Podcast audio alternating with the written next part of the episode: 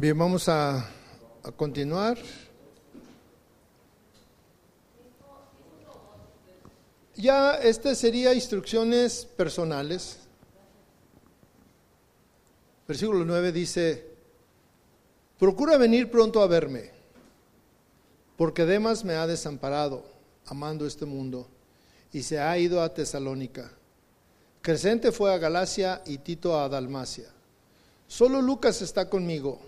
Toma a Marcos y tráele contigo, porque me es útil para el ministerio. A Tiquico lo envié a, Éfeso. Trae cuando vengas el capote que dejé en Troas, en casa de Carpo, y los libros, mayormente los pergaminos. Como se dan cuenta, efectivamente ya son instrucciones personales.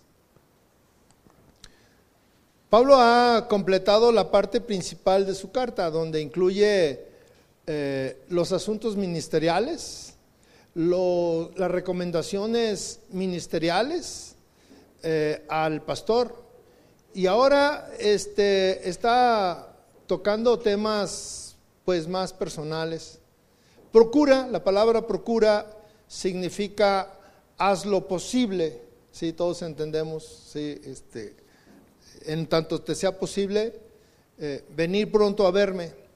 Aquí eh, Pablo está expresando ese anhelo profundo que, hay en su corazón del apóstol, porque su hijo amado eh, lo visite una vez más. Y esa era una petición muy difícil de cumplir.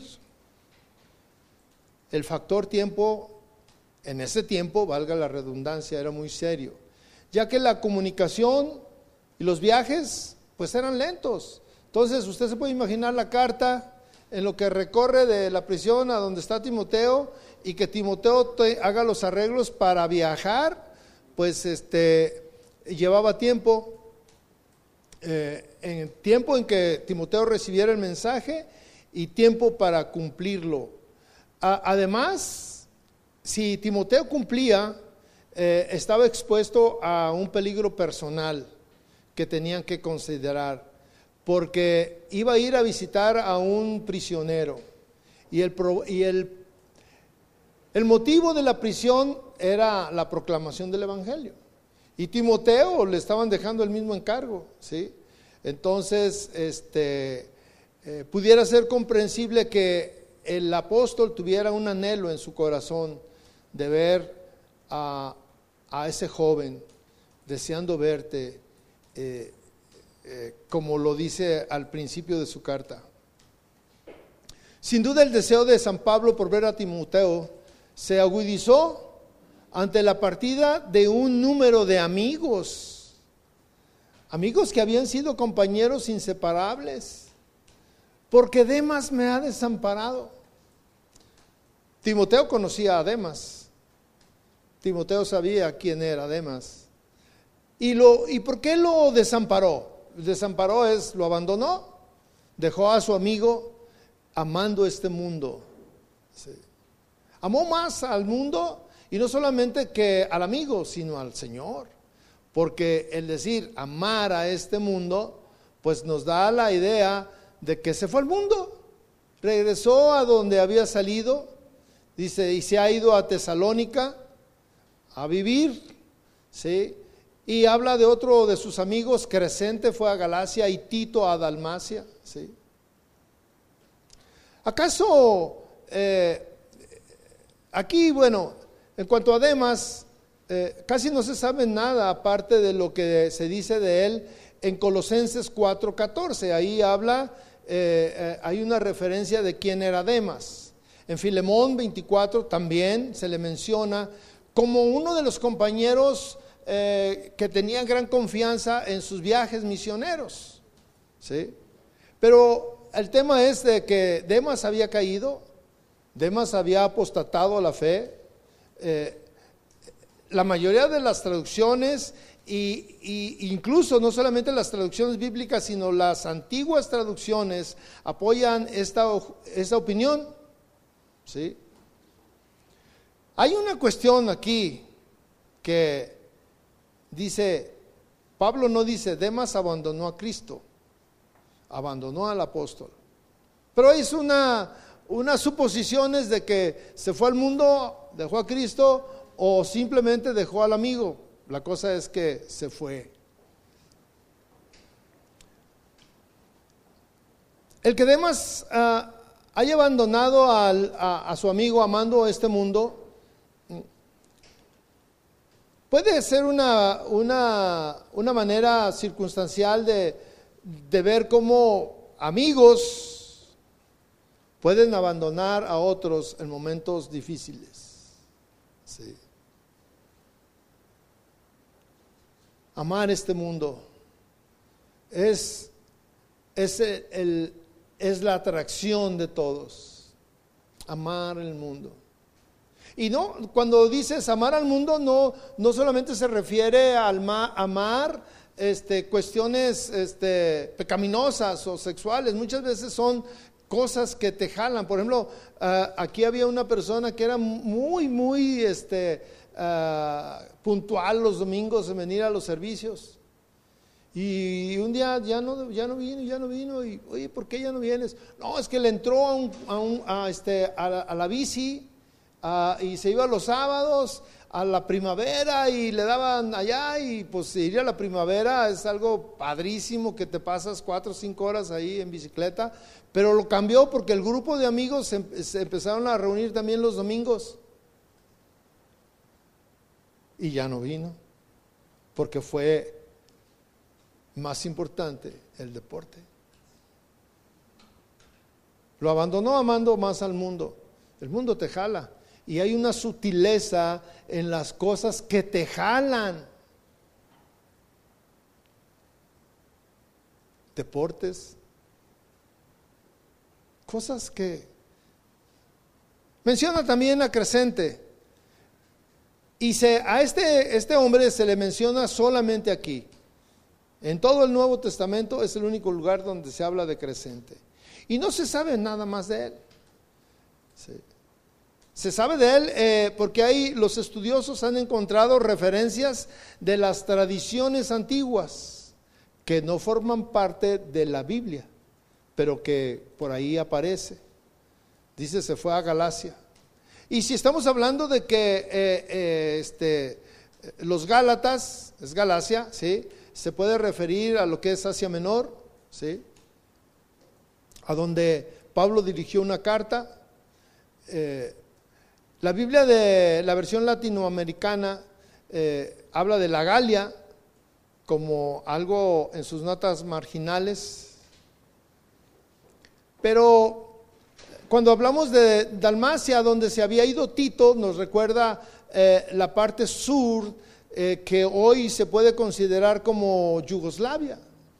¿sí?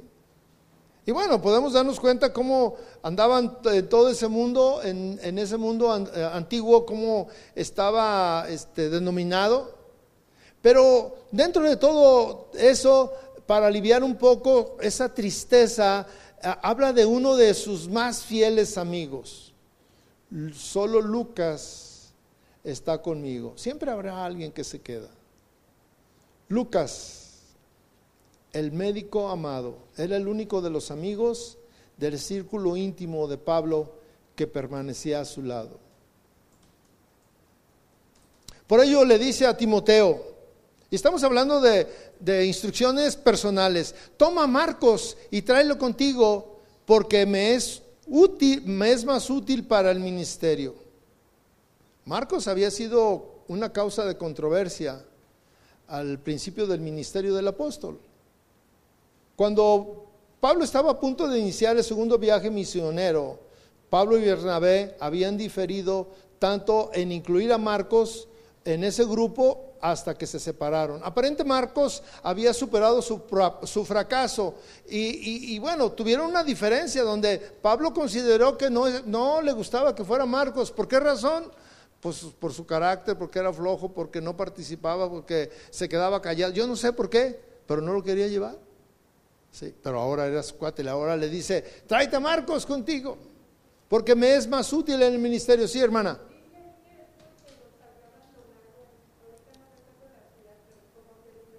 Sí, se fue. Entonces él ya no quería cargar con él porque no era confiable. A otro de sus amigos le había dado una nueva misión.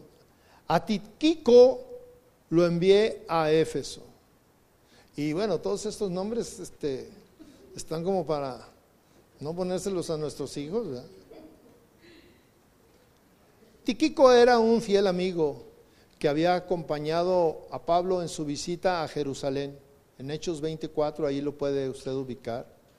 Él había llevado las cartas de San Pablo a los colosenses y a los efesios.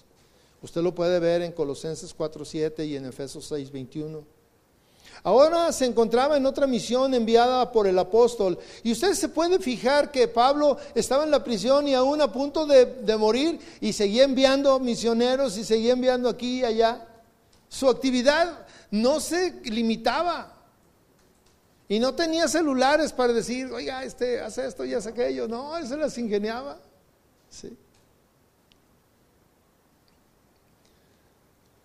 Ahora se encontraba en otra misión enviado por el apóstol, quizá para llevar esta carta de la que estamos hablando a Timoteo, o bien para sustituir al joven pastor en Éfeso, a fin de que éste pudiera efectuar la visita a la celda.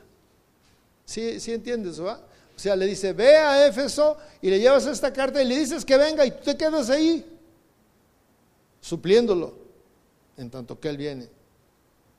El versículo 13 contiene una característica inequívoca de la autenticidad de esta carta. Trae cuando vengas el capote que dejé en Troas en casa de Carpo y los libros, mayormente los pergaminos. El capote era una prenda sencilla. Bueno, si usted es este, alguna persona de campo, podrá darse cuenta qué es el capote. ¿Alguien no sabe qué es el capote? Bueno. Sí. Eh, en, los, en los ranchos, obviamente que un hombre se ve raro con paraguas. Ningún hombre trae paraguas. Pero todos traen capote. El capote es de diferentes materiales, puede ser de cuero, pero normalmente es de plástico como nosotros lo conocemos. En ese tiempo no, era de cuero. ¿Y para qué servía? Servía para, si llovía, te protegía. Si hacía frío, te protegía. Si, si ibas en donde había matorrales, te lo enredabas y te protegía. Te hacía a un lado las espinas. El capote este, era bueno, cuando yo lo conocía era de color amarillo y, te cubría y, algunos tenían este, como un gorro para que era cómodo, te lo ponías.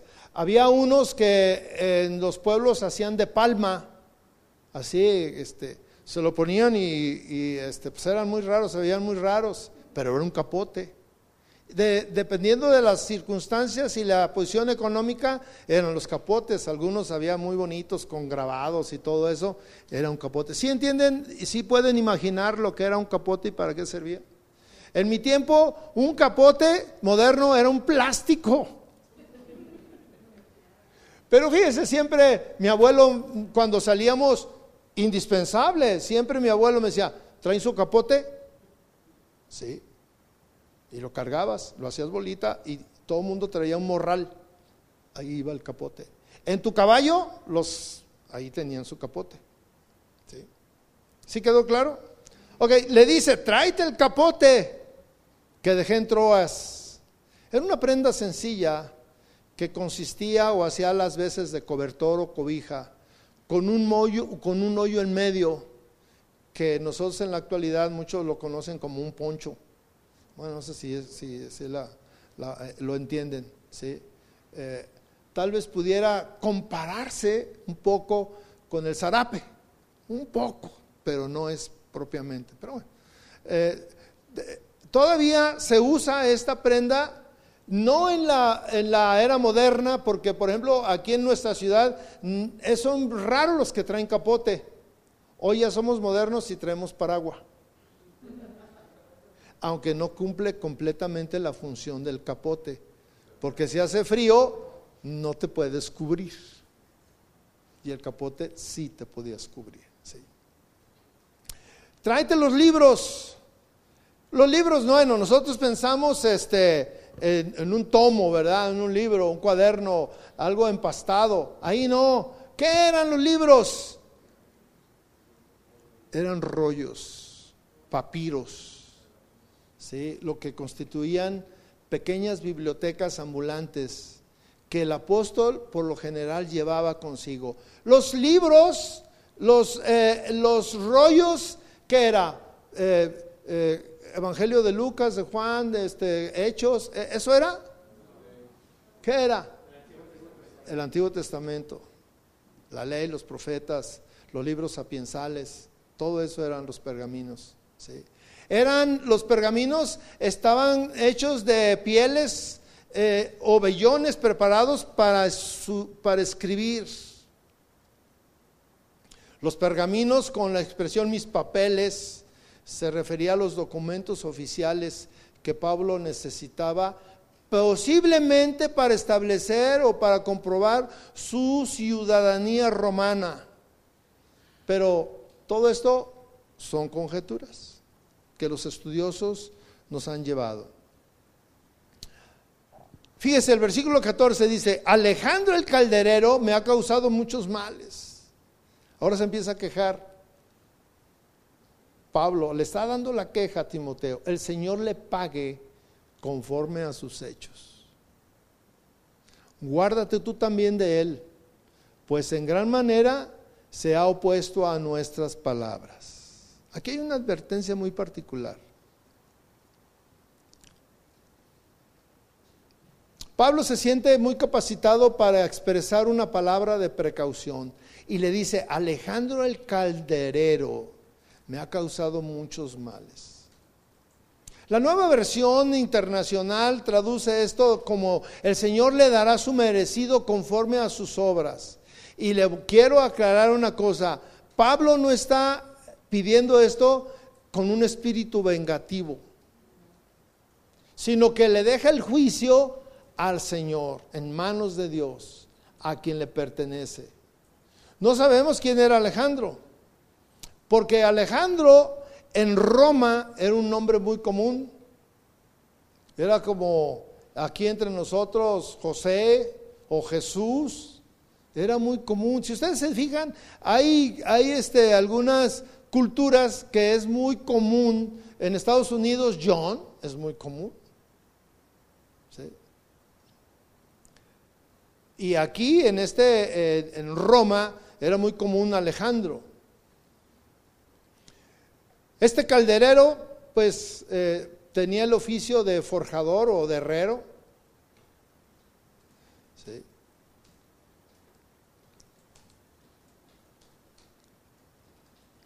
Y aquí se hacen conjeturas, pero lo que nosotros encontramos le advierte a Timoteo de una manera solemne, guárdate de él, tú también ten cuidado de él. Pues en gran manera se ha opuesto a nuestras palabras. Era un hombre peligroso, porque ¿qué le había causado enojo? Pablo no era un hombre violento, no era un mal hablado, no era alguien que fuera negativo, no era alguien difícil, no era necio. Eh, o sea, no tenía las características de un hombre que causara una irritación en otro, que causara mm, que me cae mal o, o, me dice, me contesta, se revela. No. El único problema era que predicaba a Cristo. Y eso era el problema. Por eso no lo puedo ver, porque él tenía el mismo espíritu que Pablo tenía años atrás. ¿Sí? Pues en gran manera se ha opuesto a nuestras palabras. ¿Cuáles eran nuestras palabras? La predicación.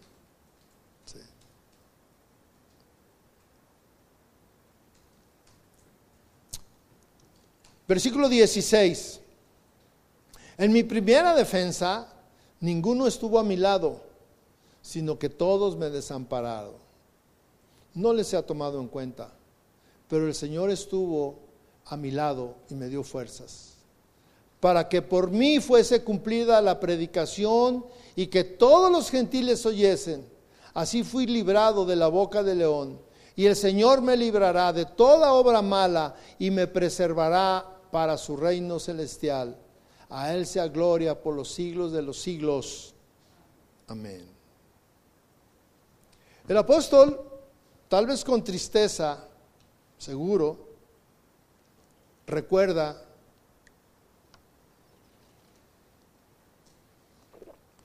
ser olvidado por los demás. Habla de sus amigos íntimos que lo dejaron. Pero Dios siempre mostró su fidelidad. En su primera defensa se está refiriendo a cuando él compareció ante un tribunal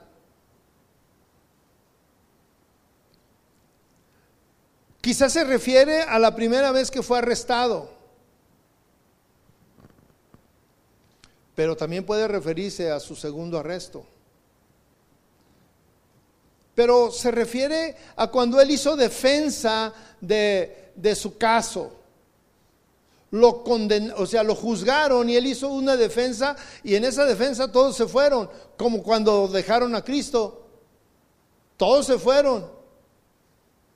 Cuando él se estaba ante la autoridad, que Cristo no se defendió. Pablo sí se defendió.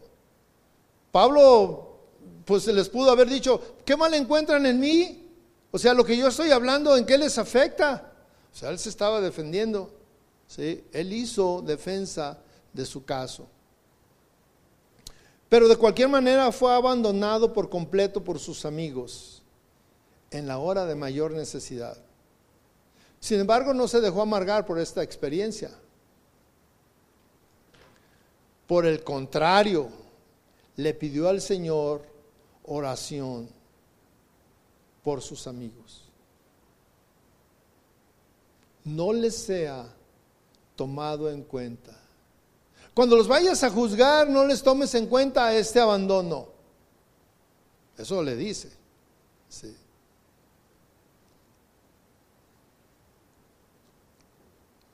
Pero Dios sí había sido fiel. Pero el Señor, aquí hay una manifestación, pero el Señor estuvo a mi lado y me dio fuerzas para que se cumpliese la predicación.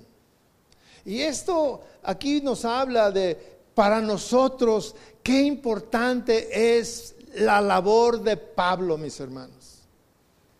Hay una labor increíble que un hombre que perseguía a los cristianos, que un hombre que era este militar, que un hombre que era pues tal vez despiadado, yo no sé, posteriormente se cambia. Y esa, esa eh, formación militar le dio las agallas, el valor para enfrentar, por ejemplo, a los mismos apóstoles, a, a Pedro, en defensa de la predicación a los gentiles, de los cuales nosotros somos beneficiados.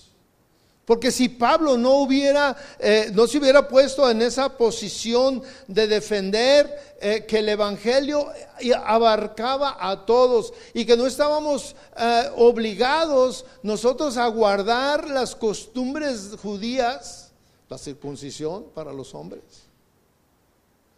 y todas las, las fiestas y todo lo que querían este, eh, meter los judaizantes? ¿Qué hubiera sido de nosotros?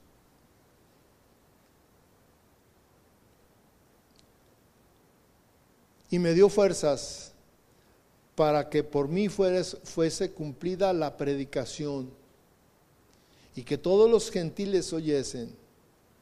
Así fui librado de la boca del león. Aquí hay una cosa que es bien importante. Timoteo, ¿a quién le iba a predicar? ¿A quién? No, Timoteo era pastor de una iglesia, de Éfeso. ¿A quién le iba a predicar? ¿A quién estaba destinado? ¿A quién iba encaminado esa predicación? A los gentiles mayormente, aunque había judíos. Pero a los gentiles. Entonces Pablo le está pasando la misma responsabilidad, la misma pasión, el deseo de que evangelizaran a los gentiles. Y así llega, se va expandiendo por toda esta Europa la palabra de Dios. Pero había hombres fieles, a fin de que todos los gentiles oyesen, escucharan. El apóstol, como les decía, hace influencia, hace alusión a la influencia de su valiente actitud de enfrentar a los enemigos. Y esa valiente defensa eh, lo tiene en la prisión.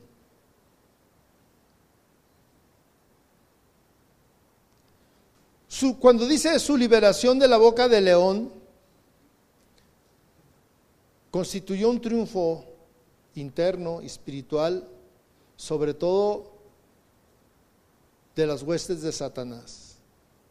Recuerden que dice que anda como león rugiente buscando a quien devorar.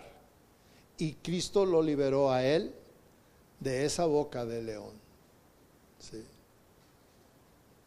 Pablo constituye un recital victorioso. Cuando él confiesa su fe, una confesión de fe para el, para el futuro y un, grupo de, y un grito de alabanza. Y el Señor me librará de toda obra mala y me preservará para su reino celestial. Quedó que, claro que el apóstol eh, no se está refiriendo a una liberación física de la muerte, ni de las manos de sus enemigos. Incluso lo libra del mismo demonio, del león que lo quiere destruir. El Señor lo, libra de toda obra mala. Y cuando tú puedes pensar, ¿cómo es que Él está diciendo que lo, lo, va a librar de la obra mala cuando está a punto de ser sacrificado? Esa es una obra mala, pero estamos hablando de lo físico. Sí, hermana, ¿quería hablar usted?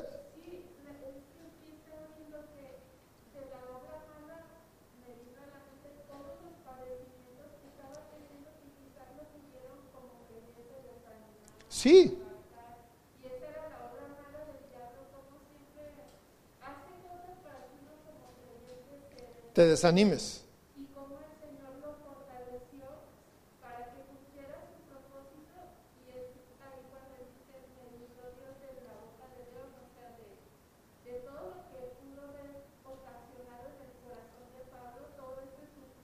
Pero fíjense, lo que quiero hacer un énfasis, sí es cierto lo que me estás diciendo, pero fíjense, el énfasis que estoy hablando es que en nuestra, en la realidad, ¿Cómo puede decir él, me libró de toda obra mala cuando está en la prisión? Porque él se está refiriendo espiritualmente. Sí. Porque no lo libra de la cárcel, lo van a sacrificar. Pero él dice, y me preservará para su reino celestial. Esa es eh, la meta. Dios nos preserva, nos guarda, nos guía, nos acompaña a su reino celestial.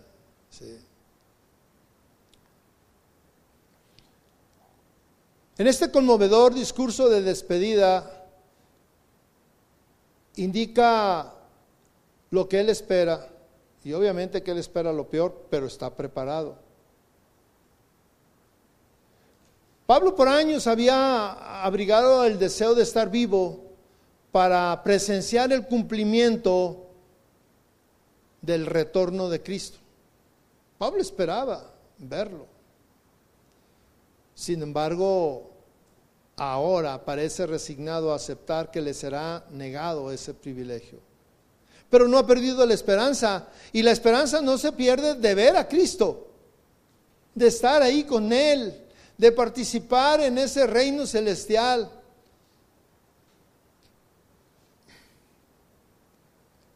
Y ahora, Él dice a Él, refiriéndose a Dios, a Cristo, sea la gloria por los siglos de los siglos. Amén. ¿Y para nosotros qué es esto?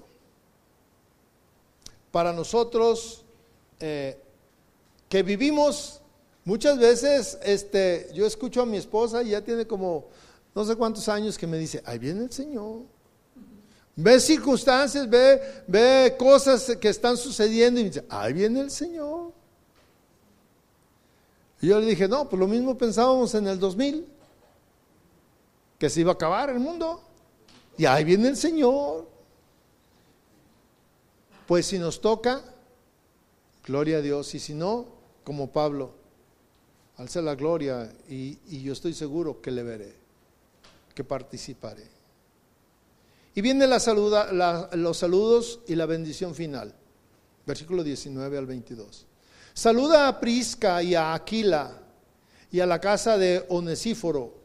Erasmo se quedó en Corinto y a Trófimo dejé en Mileto enfermo. Procura venir antes del invierno.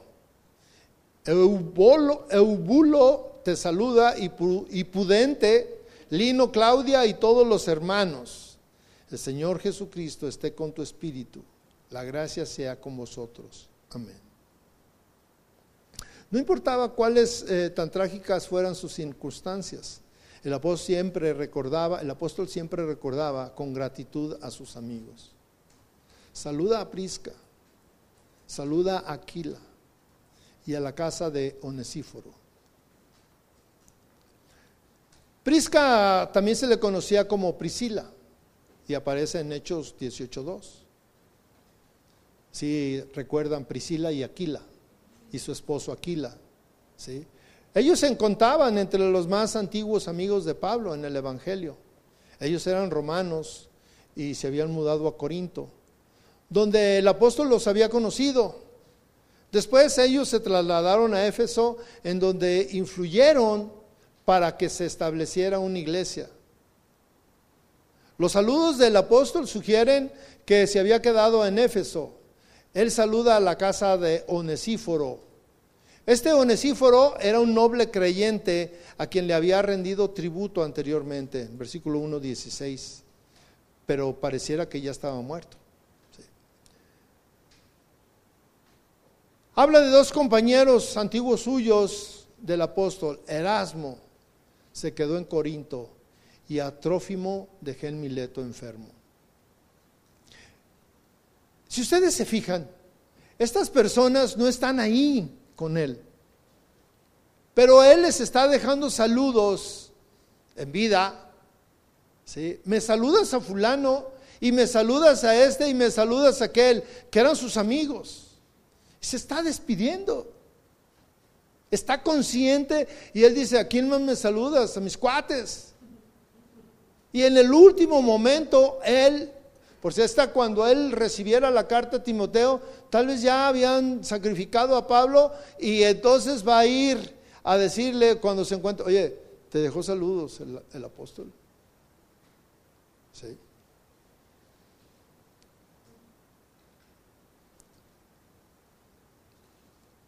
Trófimo, este hombre, pues no, no aparece mucho, pero había acompañado al apóstol en varios viajes misioneros. No dice nada de su enfermedad, sin embargo, estaba enfermo. Y hay una, hay una petición, procura venir antes del invierno, otra vez. ¿Qué tenía que llevar antes del invierno? El capote.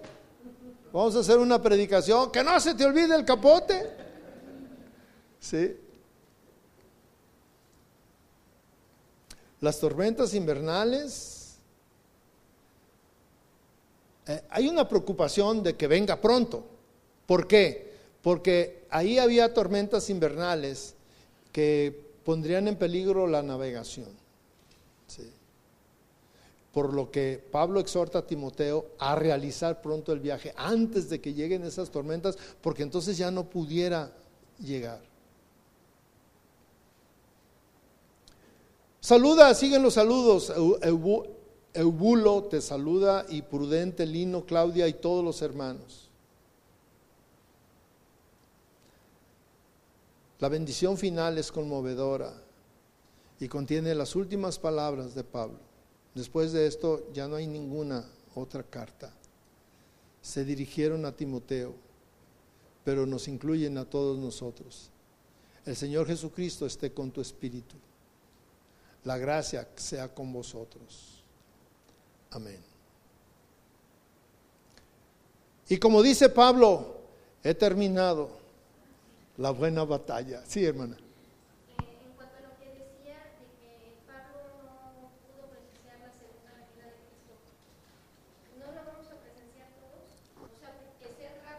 Ah. Sí, pero hay una cuestión.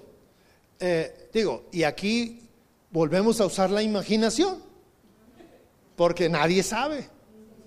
O sea, hay fábulas también que surgen de la Biblia, ¿eh?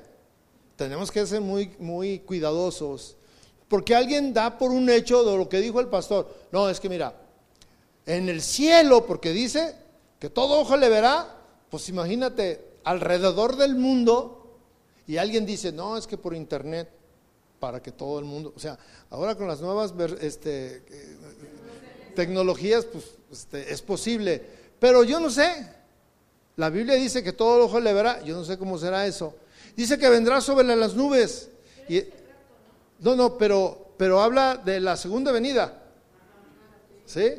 Vendrá sobre las nubes.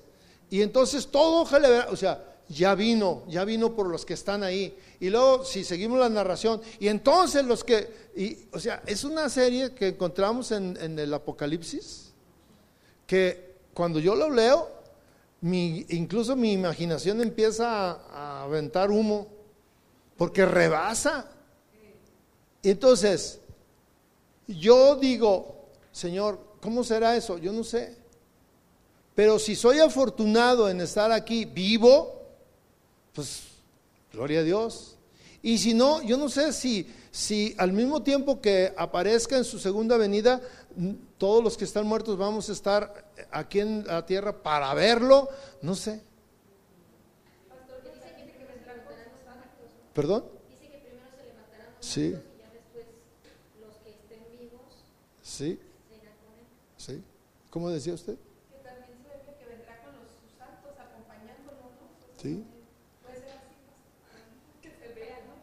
Es que la verdad hay muchas cosas en la Biblia que no están reveladas y que nos dice, por ejemplo, en el Antiguo Testamento, cuando, cuando hacen las profecías del nacimiento de Cristo, la gente no entendía. ¿A qué se refiere? Que un niño nos es dado y que su principado y que esto, ¿viste de cuál fumó? no lo entendían. Sin embargo, los profetas ya lo estaban anunciando. Y lo mismo Juan, nosotros no lo entendemos, él lo vio y escribió lo que vio, de acuerdo a lo que él pudo, pudo estar. Es como ahorita, muchos estuvieron escribiendo lo que yo estaba hablando, pero no escribieron todo. Y, y cuando lo transcribe dice, ah, es que dijo esto y dijo aquello, y empieza este, las conjeturas. Pero al final, este, ¿cómo será? Pero será. Y eso no tenemos duda, que va a venir otra vez y los que estemos en vida, yo todavía dices, pues todavía tengo chance, no sé, a lo mejor unos 20 años de que, de que sí me alcance. Pero y si no, pues a lo mejor a los más jóvenes tienen más oportunidad de que sí lo vean. Y a lo mejor llegará alguien que estén como yo y va a decir, no, pues el pastor un día estaba diciendo que a lo mejor yo lo iba a ver, pero... Y así va generación en generación, porque hay una cosa, Pablo se murió esperando la segunda venida. Él, él decía, va a regresar, porque él lo prometió. Y yo estoy seguro que va a regresar.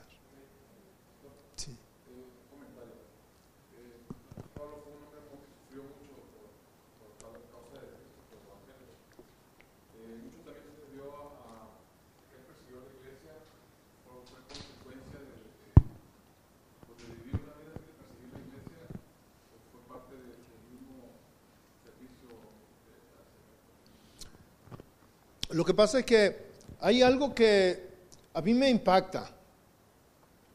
Pablo antes de ser cristiano, él tenía una pasión por defender su doctrina, sus creencias, el Antiguo Testamento. Para él era todo. Él tenía una formación militar y él tenía metas. Cuando Dios lo toca y se convierte, no cambió nada de esa esencia. Y entonces ahora él tiene una pasión por proclamar la verdad. Y él dice, lo que nosotros conocíamos no era la verdad, era parte de la verdad, pero ahora hay un complemento. Y, y él entiende, por revelación del Señor, que no es con los judíos, sino que es con los gentiles. Y es esa pasión, es esa formación eh, militar la que lo lleva a tener una meta y entender que el propósito de Dios es los gentiles. Sí, ese celo sigue. O sea, él, su, o sea, por eso digo, él no cambió su esencia, cambió la meta. Dios se la amplió y le dijo, esta es la meta para ti, ahora ya no me vas a corretear a estos muchachos. Al contrario, los vas a proteger. ¿Sí? ¿Sí? Dios le reveló eso, lo entendió, es como nosotros. O sea, somos semejantes a Pablo. Muchos de nosotros, este, digo, yo en mi, en mi juventud tenía un amigo que era protestante, era bautista y le daba con todo, porque estaba mal. Yo era católico, bien católico, y el mal era él. Él estaba mal. Y todos en el barrio le dábamos carrilla.